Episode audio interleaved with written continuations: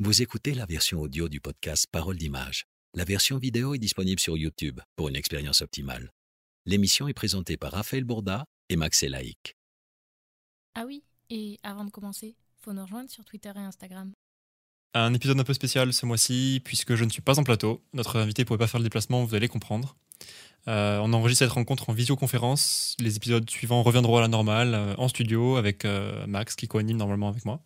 Avant de commencer, je voulais dire à ceux qui ne nous suivent pas encore sur Instagram et Twitter que les épisodes de Parole d'image sont disponibles en version audio sur Spotify, Deezer, etc. pour ceux qui veulent nous écouter sans être à la maison. dans le cas particulier de cet épisode-là que vous allez écouter, euh, je vous conseille de vous poser devant la version YouTube parce qu'il faut voir les images pour comprendre vraiment euh, à quel point c'est fou. Vous allez voir, la rencontre est incroyable. Et parce que sur la version vidéo, vous avez les sous-titres aussi. Et cette rencontre va être en anglais. Aujourd'hui, on reçoit Steve Giralt, photographe et réalisateur américain. Il est aussi ingénieur visuel. Et euh, vous allez voir dans son studio, il travaille en étroite collaboration avec des robots. vous allez voir, c'est assez, assez fou. On va pas faire durer le suspense. let's go.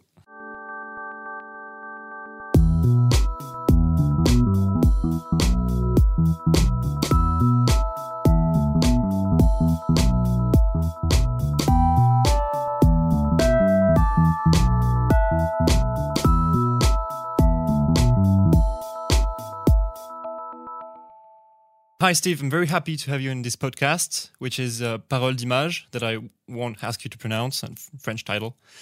Um, I'm so glad. How are you, Steve?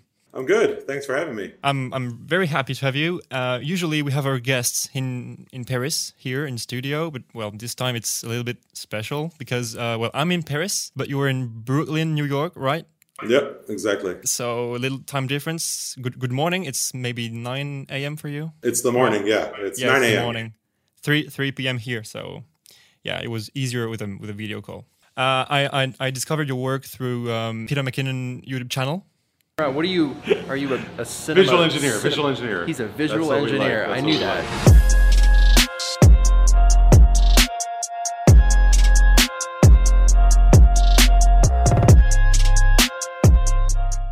Cool. Peter's awesome. I think he's a friend of yours, and uh, I was like, okay, that's insane.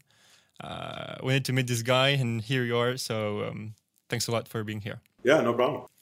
So, uh, Steve, you're um, an advertising director, photographer um, for big food and beverage companies around the world, and uh, you're a visual engineer too. Uh, that's a lot of hats to wear. Uh, what does it mean exactly? How do you yeah. How would you define your job exactly?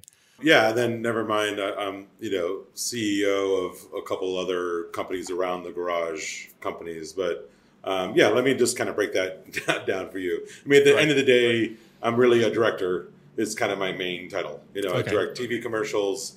I'm also a DP because I usually light my own, do my own camera work and everything. Well, the robots do, but we'll get into that. Um, so I'm really a director DP. Um, but I also I came from still photography. I did that for over a decade professionally, uh, so I still do still photography as well. And then the visual engineering title comes in, and the fact that I'm not just your everyday director that comes in and says, "Hey, let's make this beautiful story." I, I actually help design and build these special rigs and using robots and all sorts of crazy technology to achieve the, the visuals that we achieve. Uh, so yes, many, many, many hats. Yeah they all revolve around the same thing, which is making awesome videos uh, for you know commercial clients. So you you, started talking about robots, um, but you said that you started as a still photographer. Um, did you start directly using robots, or was it a step afterwards uh, in your career? I started with no robots. Yeah, I didn't yeah. know anything about robots. I didn't know anything about a lot of this stuff when I okay. when I started. I I went to uh, Rochester Institute of Technology, which is in upstate New York State uh, here in the US, and I studied advertising photography. So it was everything you would think advertising photography would be. It would be a still camera and you know strobe lights. You know, so I, yeah. never, I never did any. I never did yeah. any video there. I never did um, any of the engineering stuff. It was just literally still photography. Yeah. Did you learn afterwards in uh, in a robotics school or? Uh... I learned a lot over a lot of years. Um, I mean, basically, what what happened is I was doing still photography for, as I said, like at least 10, 15 years before I got into video.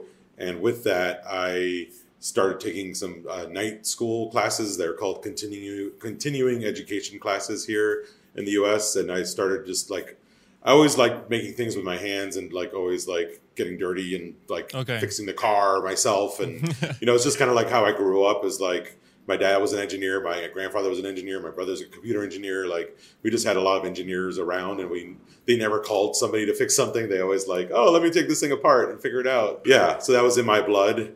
Um, so I started taking classes in like woodworking, uh, uh, welding, electronic circuits, all sorts of different things over a period of a few years. I was kind of always taking one class, like every like so every week I would just like one night or two nights a week I would go to this class and learn how to make a bench and learn how to make a stool and all this other stuff.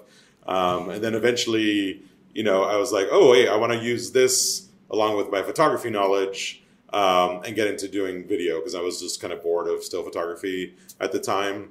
And that's where kind of visual engineering was born. And that's where I did uh, this burger video that went viral all over the world, which is I shared. It was actually the the behind the scenes that went viral, not the actual video.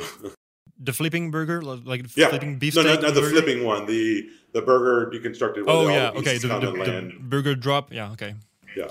okay. This one went viral.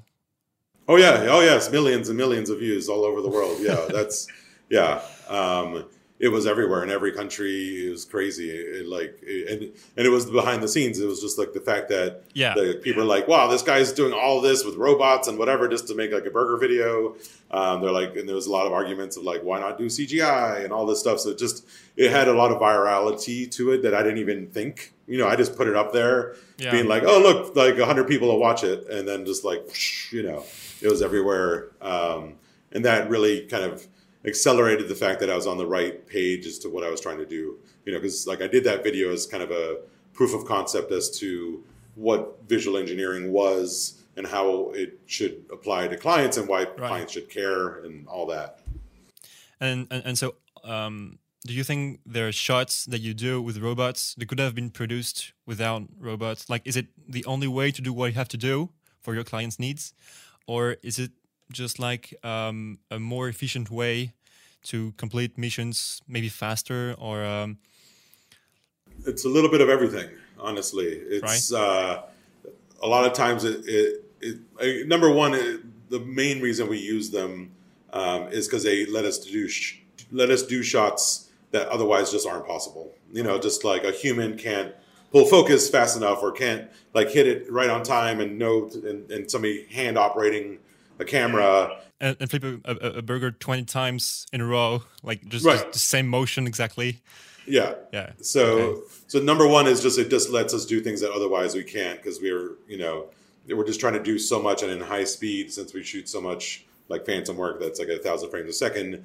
Things have to move like forty times faster than normal to see the movement. So um, that so they're fast, they're super accurate, um, repeatable. So that's the thing. They also can be make us more efficient actually on jobs um, where like once you program the move, it just does it over and over and over and over and over again, um, which is great.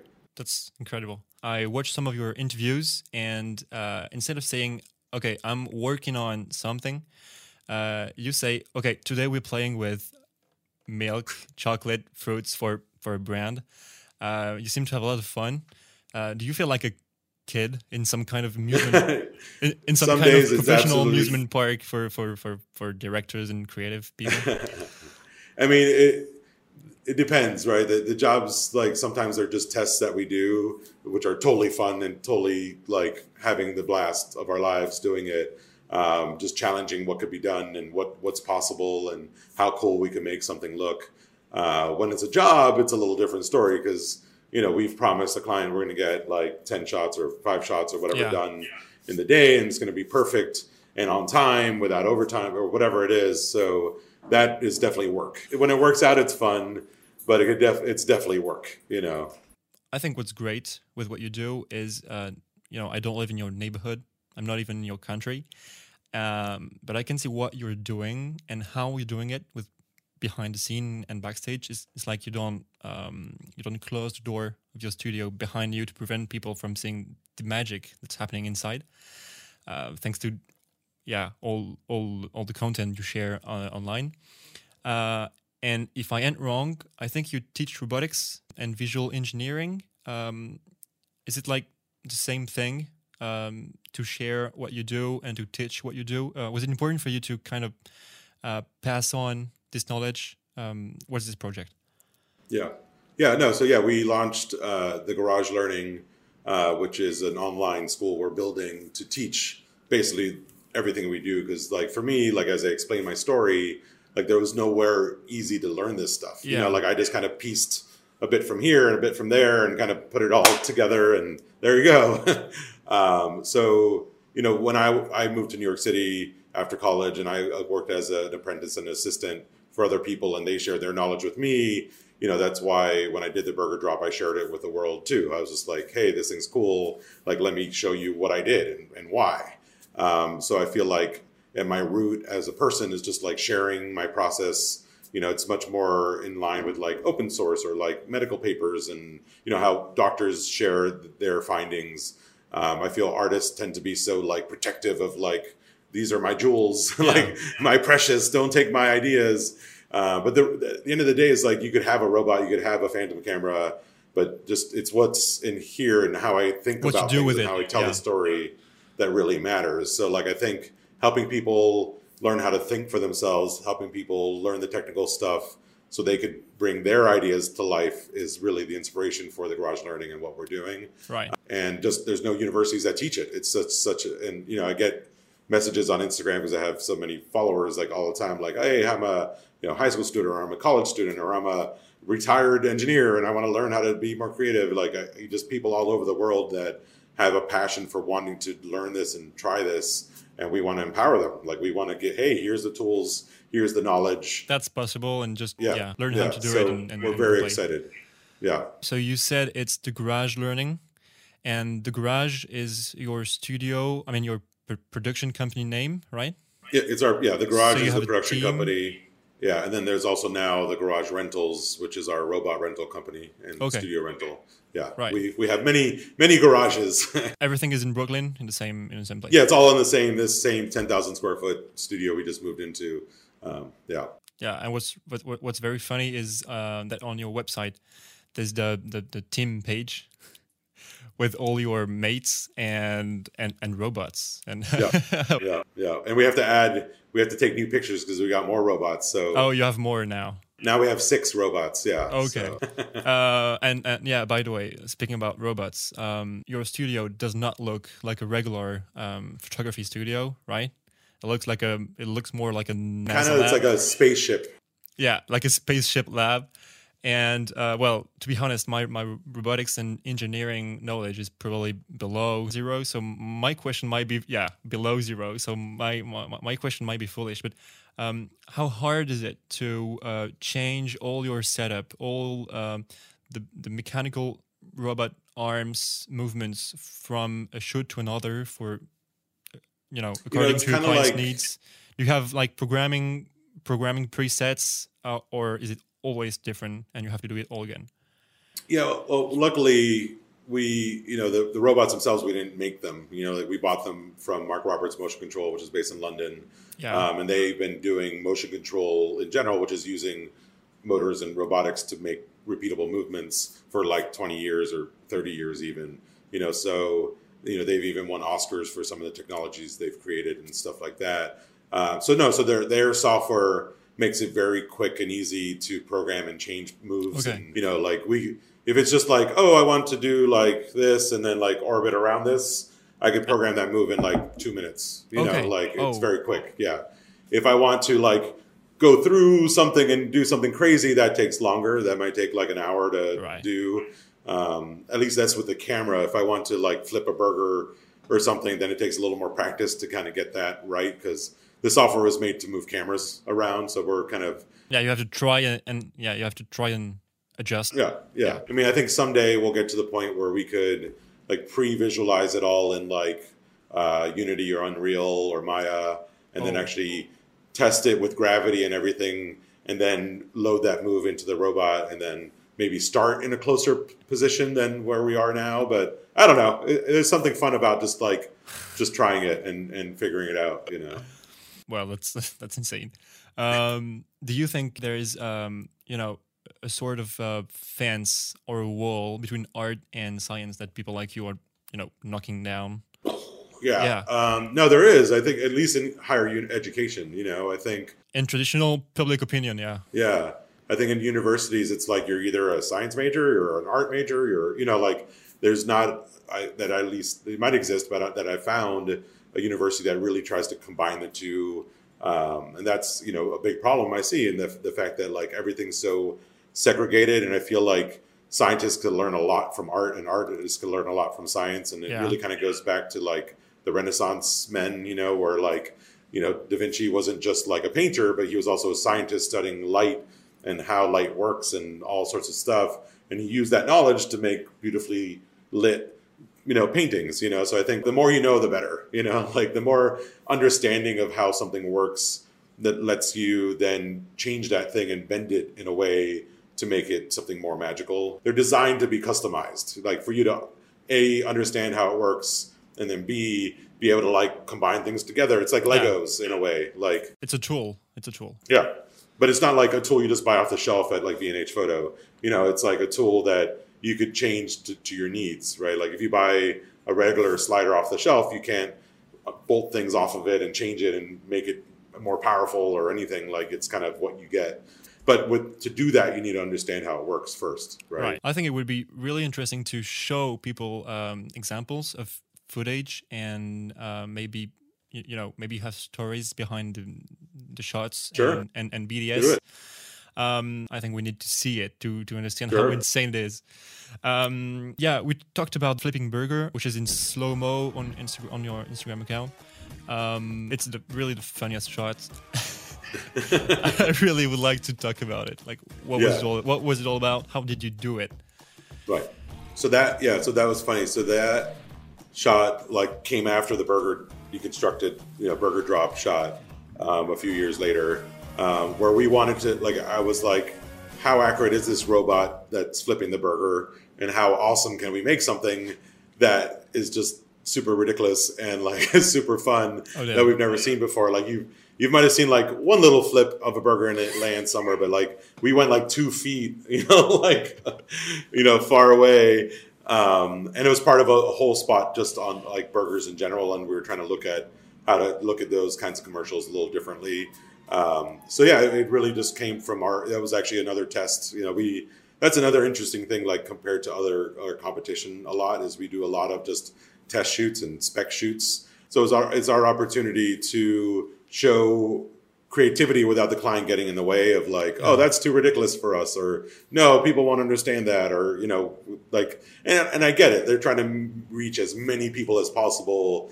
They're not just trying to like like target the the you know whatever one million people that are just going to love this like ridiculous burger flip versus Right. the five million people that will love the like standard commercial. You know, so but yeah, so that that was just a total test, and it was also because uh, there was a company a TV show in Germany that sent a crew to document that shoot uh, as well. So we kind of de- designed it for them because uh, the reality is like we can't have people document our real shoots because there's too many like non-disclose agreements and secrets and blah blah blah. So Yeah, like whenever somebody wants to document the work we do, we have to do some sort of a test. So that was one of them. Okay. And so you have a, a a robot that flips the burger, uh, the, the beefsteak, and um, you have a robot that follows the motion, right?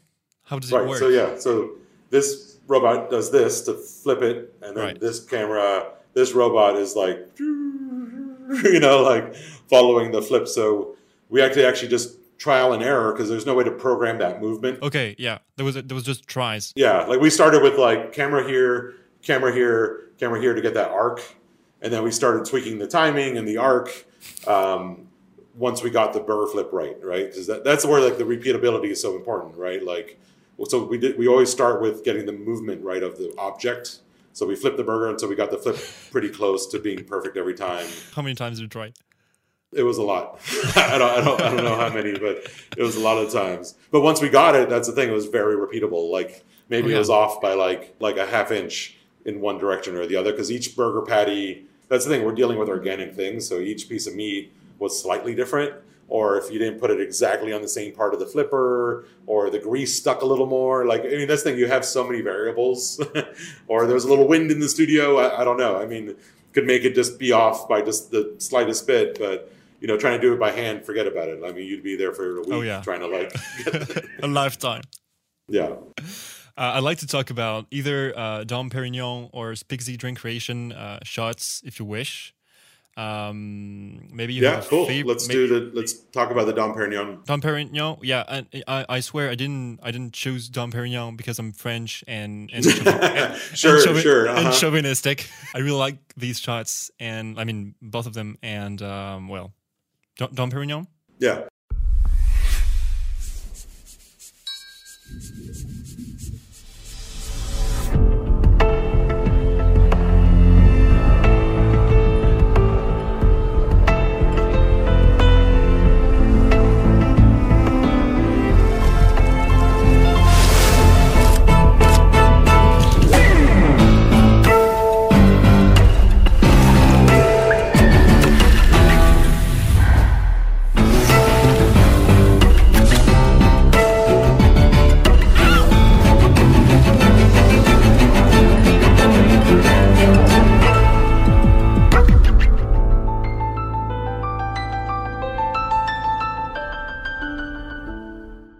So the the idea behind that one was to just was like champagne and caviar was kind of where, what we were trying to really concentrate on, uh, and just wanted we wanted to make a beautiful spot that had traditional food. You know, like as you saw, we had this beautiful table, and we're kind of coming over it, and and it was like the fall out the windows. So like you know, we just we chose this location because we knew it was going to Very be classy. yeah, it's just, just going to be beautiful but urban. You know, kind of trying to change the, the feel of what you would think with older Dom Perignon stuff.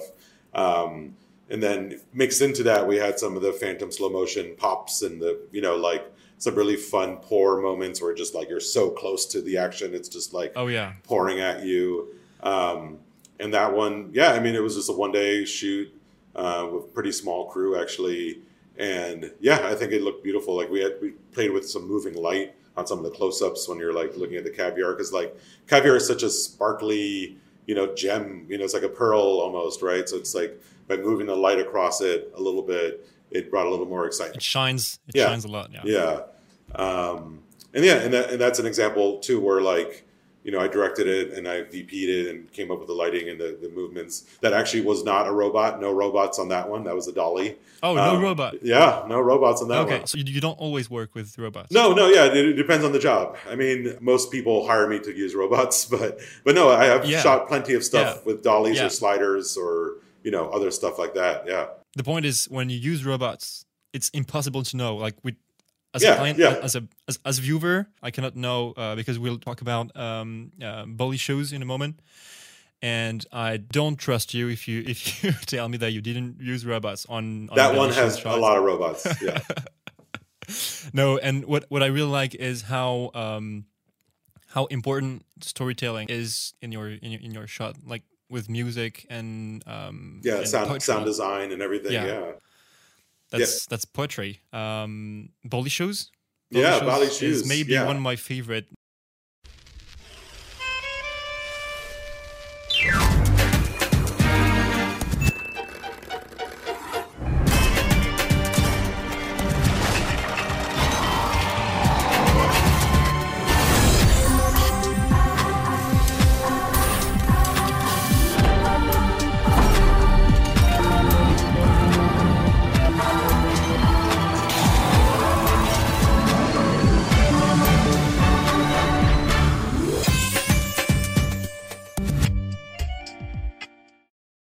Shoes actually, funny enough, was another test. Um, so that was actually, yeah. So that was with um, a team in Atlanta. Actually, it's called Right Media Group. So I actually flew down to Atlanta and we did it kind of together as a collaborative project um, where I directed it. And the, the, the fun one about that one is like basically the edit was exactly how we shot it. You know, like it wasn't like we didn't change anything. Like because there's such a flow to the movement. Like I wanted it to feel like you're in a, this like almost like a machine. Yeah, And like how it makes the process. Like I wanted to take the handmade process with like somebody by hand cutting leather and somebody using a pencil and sewing, but like make it feel like it was like this machine that was doing it. Like kind of just once again bringing a different view on this process, right?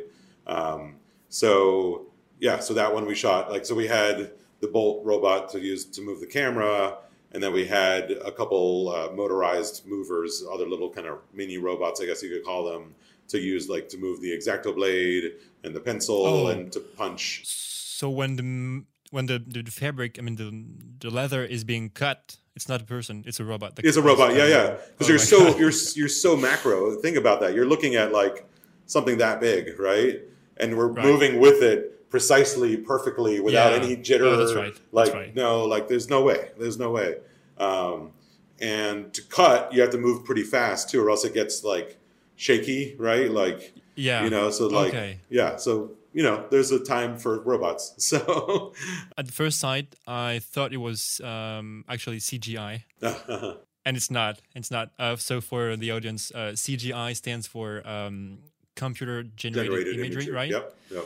So uh, like 3D animations. Yeah. And and uh, yeah, I thought it was a computer. yeah, yeah.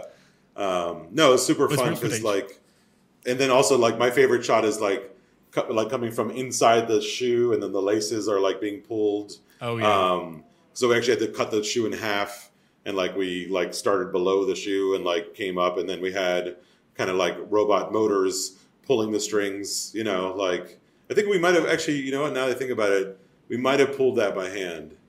I think we tried it with the with the motor, and it just wasn't like the, the, like you know. There's a time where you need a human touch sometimes, you know, like because it's such a tactile thing to feel the speed of Oh. something, you know, like oh Wait a moment. Uh, what's happening?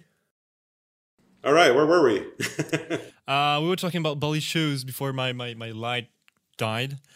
Um, I'd like to know how you did fire uh, stuff. Oh, the fire flames. part? Yeah. okay. Was it was it was it robot or because well Well, the point is it's we never know when you use robots and and It's a and, secret. and, and yeah. Um, yeah. So I guess something good to explain, I think, for people, you know, watching this is that, you know, there's robots that move things, and then there's also triggered actions, like things that we like have, like a catapult launch or a fire burst or um, a pour. There's like basically, so there's like movement, and then there's triggers, basically, and it's a Okay. timing, and it's that timing control that's really important, so that you know, right as the camera is moving by the shoe, the fireball is hitting it exactly at that point, and stuff like that. So um, that was basically a triggered. Um, you know, basically it's designed to move air around, but instead we had uh, you know this uh, gas like propane, but it's called MAP gas um, in there um, to do the fireball. So you know, because the camera was moving like this, so you got to make sure that like it hits the shoe, not when the the fire is too big, it's not too little. Like it, it's trying to get that timing right. So the, the whole thing happened in like 0.3 seconds. You know, so like the accuracy Wow. has to be really really good. Um, so yeah, that's how we did that one. So basically, we had uh, the gas and a little igniter, and just like it's almost like if you had like a spray can, aerosol can, and a Yeah. and, a, and, a, and a lighter, and you went. it's almost like that, just a little fancier. Right. So so in general, um, you have one robot that moves something like your subject. You have another one that holds the, camera, and so they follow one another. Yeah, exactly. Okay. But it's not always a it's not always a robot as in like the six axis like big robots. Sometimes it's just a device that we create, you know. So like like in the Bali shoes too, when the the sewing machine, you know, mm-hmm. like is that we wanted to make sure that that needle was going down exactly when the camera because we were super macro on that, right? You're like on the tiny tip of a needle, right? So we wanted to make sure the timing of that was perfect. So we actually had an air solenoid that was uh, tied to the sewing machine, so that we we could activate it right in that moment in time when we knew the camera was going to be there. So um, no, it was fun. That was like such a great spot. I like I love so much about that one. I was wondering, um, are there any projects or anything that you'd like to um, try that you haven't experimented yet with robots or? Uh, Well, I want to, you know, now that we have six of them, I want to do a shoot that uses all six. That's just totally crazy. Um, so I've been trying to wrap my head around that and try to come up with a cool idea that could work that way. Because it, yeah, it's interesting. Like sometimes the, the technology or the engineering or the robots like lead my thinking and create coming up with a creative story working with them sometimes i come up with a creative story then i got to figure out how to do it you know so like Right. like the Oh, burger like the original burger drop that we were talking about i had the idea for that and the only reason i got into robotics is because like that was the only way to achieve the idea i wanted to to do The- It's like- for something. yeah, it's like I, it's like oh, you know, like James Cameron made like Avatar, and he's like, oh well, I had this idea for Avatar, but like the, the technology didn't exist, so you couldn't make the movie yet. So like they had to make the technology before you could do it. So like because I think a lot of times people think it's like oh, get the robots first and then come up with cool stories, but it's like no, like like whether you use a robot or not it shouldn't matter. It's a matter of making sure you're accomplishing something really cool. You know, like If you have nothing to, to, to say, well, yeah, exactly, exactly. Um, some and maybe you need robots, maybe you don't. Maybe you could do the whole thing on your iPhone. I mean, it, it all comes up to how creative your your mind is and, and how it ties into the story. that's incredible. Uh, well, Steve, I'm going to thank you and let you get back to work because it's morning for you again. um, is there anything that you'd like to add that we didn't mention yet, or any advice that you'd like to, to give to creators that are Yeah. watching us? Thank you for having me. Um, this is fun. Um, I would say to everybody that's watching is just just start creating now. You know, like like so many people like, oh, I think I want to do that. Like, oh, but I'm not ready. I don't have the right camera. Like, just start playing with what you have. You know, like whatever you have, you have in your garage. Um, you know, with your smartphone camera, just like start exploring. It doesn't have to be perfect the first time. It's never going to be perfect the first time, or the second time, or the tenth time. Really, kind of realize the fact that it, the, the journey and the exploration is what it's all about, you know, and that's that's how you learn. That's how you get better. Um, you know, I look back at work I did three years ago. I'm like, I could have lit that better, and like, oh, that wasn't so great. You know, like, and and and that I've been doing this for 20 years. So you know, it's, it's just realize that that's part of the fun and and, and embrace that that's part of the, the process. You know, is just you know doing your best every day and pushing putting your best foot forward. Um, and eventually you'll get to where you want to be. Like I couldn't do what I do today without the last 20 years of experience and learning every single day to get here. So realize it's a long journey. Enjoy it, have fun, play around, get messy, um, and and same thing. I didn't know anything about engineering, and realize that you can learn something you don't know anything about if you really want to. You know, so also do that. There's so many resources with YouTube and everything online that you know it's it's easier than ever to be an awesome creator and explorer of all these True. things. So I'll leave you with that. And yeah, follow me on Instagram. And um, I, I actually write back to my DMs. So if you have a question, you know, have people Right. DM me um, at Steve Giralt. And um, yeah, and if Where can we find your, your, your work?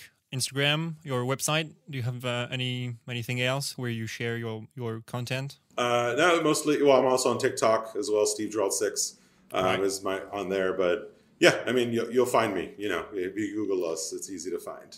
so The last question I like to uh, ask is: um, Are there any um, artists, photographers, directors, whatever you want, that inspire you that you recommend? like people that I like, you know, that people should check yeah, out. Yeah. Yeah, There's a lot of artists that I respect greatly in the industry, and then there's also just like, I, I mean, I think I wouldn't want to limit it to just like directors and stuff, but you know, I think uh, part of my inspiration when I got started was the Marmalade in Germany, which they do a very similar thing. They actually use the term visual engineering first. So they have a bunch Right. of different directors. So I would go explore that as a resource. Um, as far as YouTubers, yeah, the Peter McKinnons, the Daniel Schiffers are great for both people that are trying to just try new things and also just get entertained too. Um, and then I would say go to your local museums and just like check out what what exhibits are going on and and the like arts around us everywhere, creativities all around us, um, and just open your eyes, you know, and just try to take it in. and that's a great message. Um, thank you so much, Steve, for uh, being here. Thank you so much for all you shared with us. It was a great pleasure, and I hope people um, spend a good time listening as I did. Uh, thanks, thanks a lot, Steve. Cool, no problem. Thank you, man. Take care. Have a great day, Steve. Thank you. All right, bye. Et voilà, on vient de raccrocher avec euh, Steve Geralt. Euh, bon, je l'ai trouvé super inspirant. J'espère que ça vous a plu. J'espère que la rencontre vous a plu, que son univers vous a plu. Euh, moi, je trouve ça absolument dingue et c'était une chance incroyable qui nous, qui nous ait accordé ce, ce moment de sa matinée. Euh, Dites-nous qui vous aimeriez voir, des Français ou vous voyez comme ça des étrangers, hein, parce que c'est super intéressant aussi de voir comment ça se passe euh, ailleurs. Dites-nous qui vous aimeriez voir, allez le, suivre sur Insta, vous ne serez pas déçus. Et puis, puis suivez-nous, suivez cette chaîne, abonnez-vous, vous connaissez, hein, dites-nous en commentaire ce que vous en avez pensé. Et puis il y a Instagram, Twitter, sur lesquels on balance toutes les infos qu'il vous faut. On se dit à bientôt. Ciao.